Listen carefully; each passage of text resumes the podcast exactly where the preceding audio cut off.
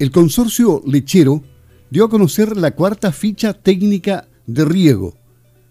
Para saber más sobre este tema, vamos a conversar con Mario Wolf, ingeniero agrónomo asesor externo del consorcio lechero, con quien ya hemos hablado en otras oportunidades de las fichas técnicas.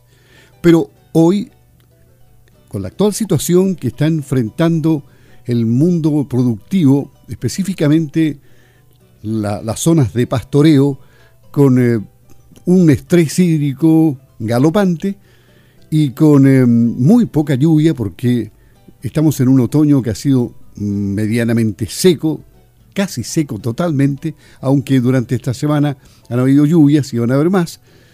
Vamos a ver cómo está eh, lo que se pronosticó antes, qué se dijo que iba a pasar en este otoño-invierno y cómo se enfrentaron las cosas por parte de la mayoría de los productores o de los que siguieron los consejos. ¿Cómo estás, Mario? Gusto de saludarte. Buenos días. Hola, Luis. ¿Cómo estás tú? Bien, bien. Eh, eh, vamos a escuchar qué es lo que nos tienes que decir tú respecto a la última conversación que tuvimos. Mira, Luis, eh, me acuerdo que ahí en, a fines de primavera hicimos una especie, estuvimos evaluando cómo se venía el verano, otoño, y los pronósticos apuntaban a que iba a ser un verano relativamente seco porque era el año de la niña, eh, pronóstico que se cumplió a cabalidad, particularmente a fines de verano. En el periodo eh, febrero-marzo fue bastante complicado para la ganadería. Eh, un estrés de estrés hídrico más o menos fuerte, lo cual redundó en, menor disponibilidad de forraje por tasas de crecimiento bastante bajas, particularmente en las zonas de secano. Eh, gracias a Dios, aquellos agricultores eh, que, tienen tecnología como esta tecnología como, que es el riego, eh, vieron, pudieron experimentar toda la potencialidad de, este, de esta tecnología. De hecho, me consta que productores que regaban en esa época del año eh, hasta cuadriplicaron, cuadruplicaron su tasa de, de crecimiento en forraje. Así que claramente esta tecnología es una tecnología sustentable y rentable. O sea, ellos, además de autoabastecerse de buen forraje, tienen la posibilidad también de abastecer a otros de forraje, venderle forraje, ¿no? Bueno, está la posibilidad de generar excedentes, pero esencialmente eh, la producción de forraje eh, es el, alimento más barato eh, para alimentar rumiantes, así que claramente un, tener forraje de calidad y barato eh, claramente mejora la última línea de desempeño financiero de cualquier em, empresa lechera. Y este sigue siendo un momento complicado del otoño, ¿no?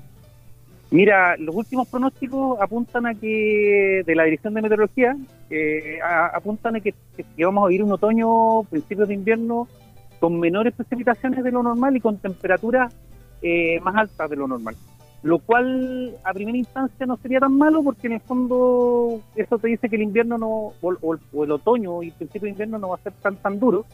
Y lo cual un poco ya los agricultores lo están experimentando ahí se están observando tasas de crecimiento borrajero bastante atractivas.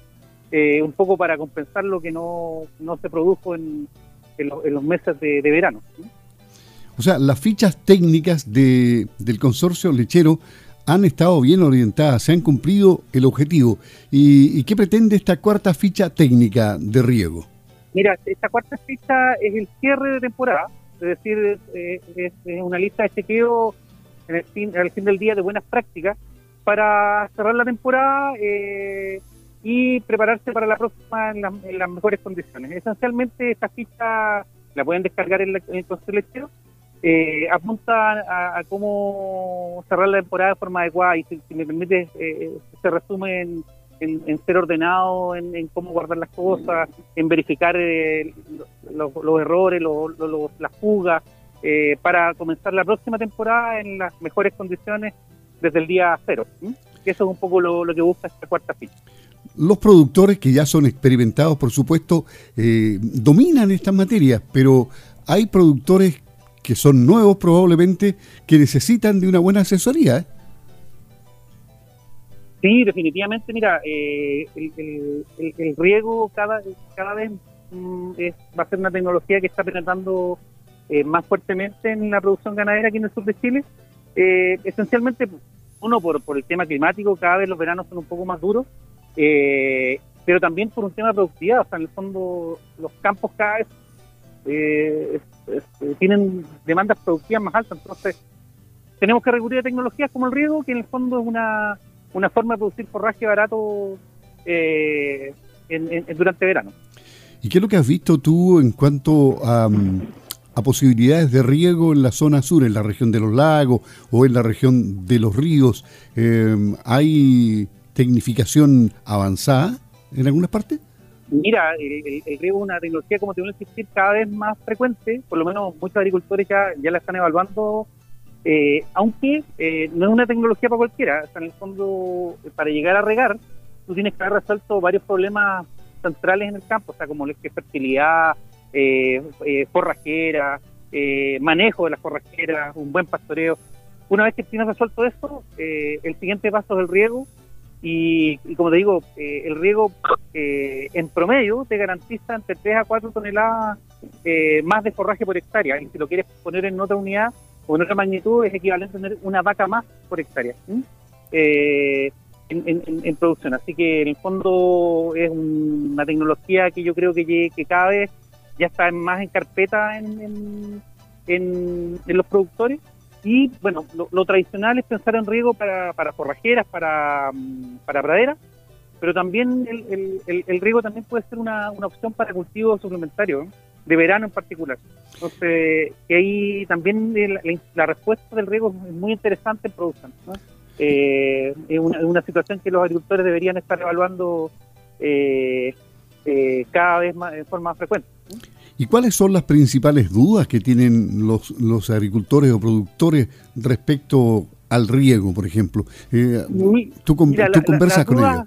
a mi juicio, o sea, las, principales restricciones para abrazar esta tecnología tiene que ver con, en la primera situación, que el fondo es no tener el, el, el, los eh, eh, condicionantes previos que te mencionaba, que es buena buena fertilidad, buenas forrajeras para acceder al riego, porque en el fondo no tiene sentido, permite la, la, analogía, regar tépica. Eh, o sea, tú vas a regar praderas que respondan a, lo, a, a, esta agua que tú les vas a aplicar. O sea, lo que tú quieres es filete como respuesta. Eh, y, la otra restricción tiene que ver con inversión. en el fondo no es, poco dinero eh, lo que implica tirarse en, este, en, en, estas inversiones. Y yo diría que también hay una, restricción de carácter legal. O sea, el fondo tiene que ver con, los derechos de agua, que hay muchos agricultores que no, no tienen estos, estos derechos constituidos y funcionan un poco eh, por uso y costumbre. Claro. Pero, pero estamos en tiempos complicados y difíciles porque ahora la niña se va a ir, se retira y probablemente no se sabe si viene o no viene el fenómeno del niño. Eh, entramos en una etapa neutra, según han dicho los expertos. ¿Qué, es lo que has leído o sabes tú de esto? Mira, los últimos pronósticos eh, eh, dicen lo, confirman lo que tú estás mencionando. la niña se fue, entramos en una fase neutra. Eh, es cosa de tiempo, lo más probable es que pasemos a un, a un, año niño, eh, pero hasta el minuto solo se ve neutralidad en, el horizonte. Así que deberíamos esperar años normales, pero por lo menos, o lo que resta de año como año normal, pero, pero esto es tan dinámico que en un par de meses más quizás con quien nos sorprende San Isidro. Eh, pero bueno, eh, un poco lo que te mencionaba, que que yo creo que es una, es una sana actitud ante la vida esto de prepararse para lo peor, eh, para esperar lo mejor. en el fondo yo creo que hay ciertas cosas subyacentes que en el fondo es el cambio climático, eh, que en el fondo llegaron para quedarse, en el fondo.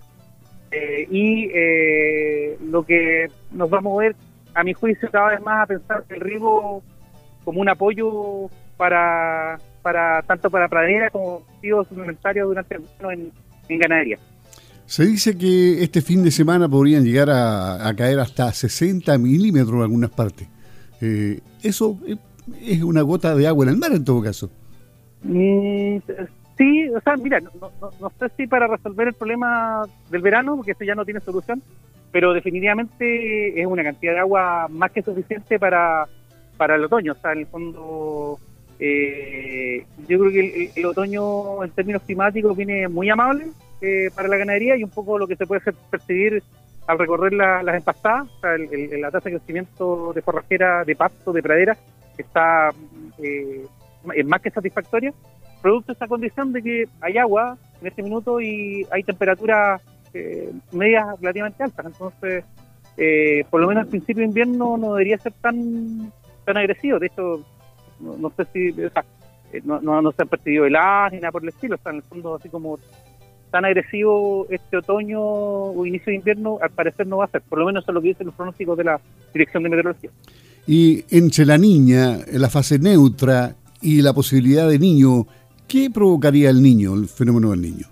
Mira, en, términos generales, como, eh, como regla, eh, se dice que el niño eh, trae lluvia. esa es como la regla general, pero al fin del día hay años que son niños y no llueve tanto, hay años que son niñas y, son muy con buenas precipitaciones. Así que, pero bueno, el año niño en general es un año un poco más húmedo.